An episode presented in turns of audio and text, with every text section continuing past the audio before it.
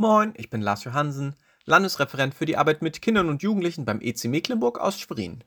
Mein Beruf bringt es so mit sich, dass ich relativ viel im Auto sitze.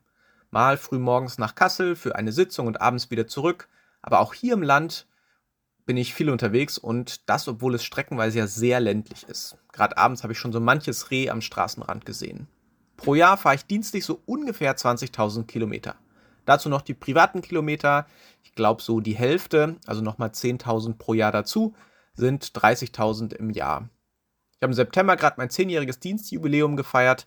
Also bin ich in den letzten zehn Jahren ungefähr 300.000 Kilometer gefahren. Und dazu noch viele Kilometer mit der Bahn zusätzlich.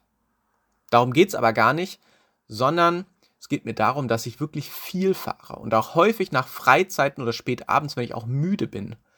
Und das Wunder, es ist noch nie ein Unfall passiert. Ich bin immer heil angekommen, es gab nicht mal Blechschaden.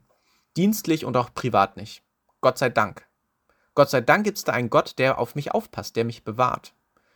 Ich muss zugeben, dass es trotzdem, wenn ich heil ankomme, irgendwie normal für mich ist. Und ich habe mir vorgenommen, mehr auf diese kleinen Wunder zu achten und Gott für diese Dinge zu danken.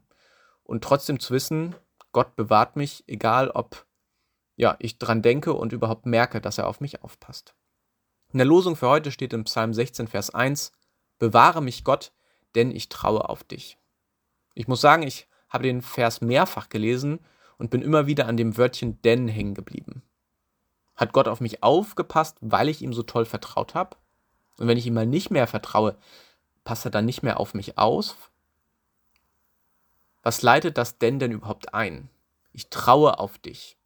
Wenn man da hinschaut und genauer sich auch verschiedene Übersetzungen anguckt, dann wird deutlich, es könnte auch mit ich flüchte mich zu dir oder ich nehme Zuflucht bei dir übersetzt werden. Dann ist das Gottvertrauen keine Leistung, das muss ich bringen und auch keine Bedingung für die Bewahrung. Noch eine bessere Erklärung finden wir in Vers 8. Ich habe den Herrn allzeit vor Augen. Steht er mir zur Rechten, so werde ich festbleiben. Das bedeutet, seine Nähe zu mir und meine Bindung an ihn sind ein untrennbares Ganzes und es geht von ihm aus. Ich bin eingeladen und ermutigt zu 100% Vertrauen auf ihn. Mein ganzes Vertrauen auf ihn zu setzen, damit zu rechnen, dass ich Auto fahre und wieder heil ankomme, weil er gnädig und gut ist. Was uns passiert, sollten wir nicht im Zusammenhang mit Gottes Wesen oder gar seiner Existenz setzen.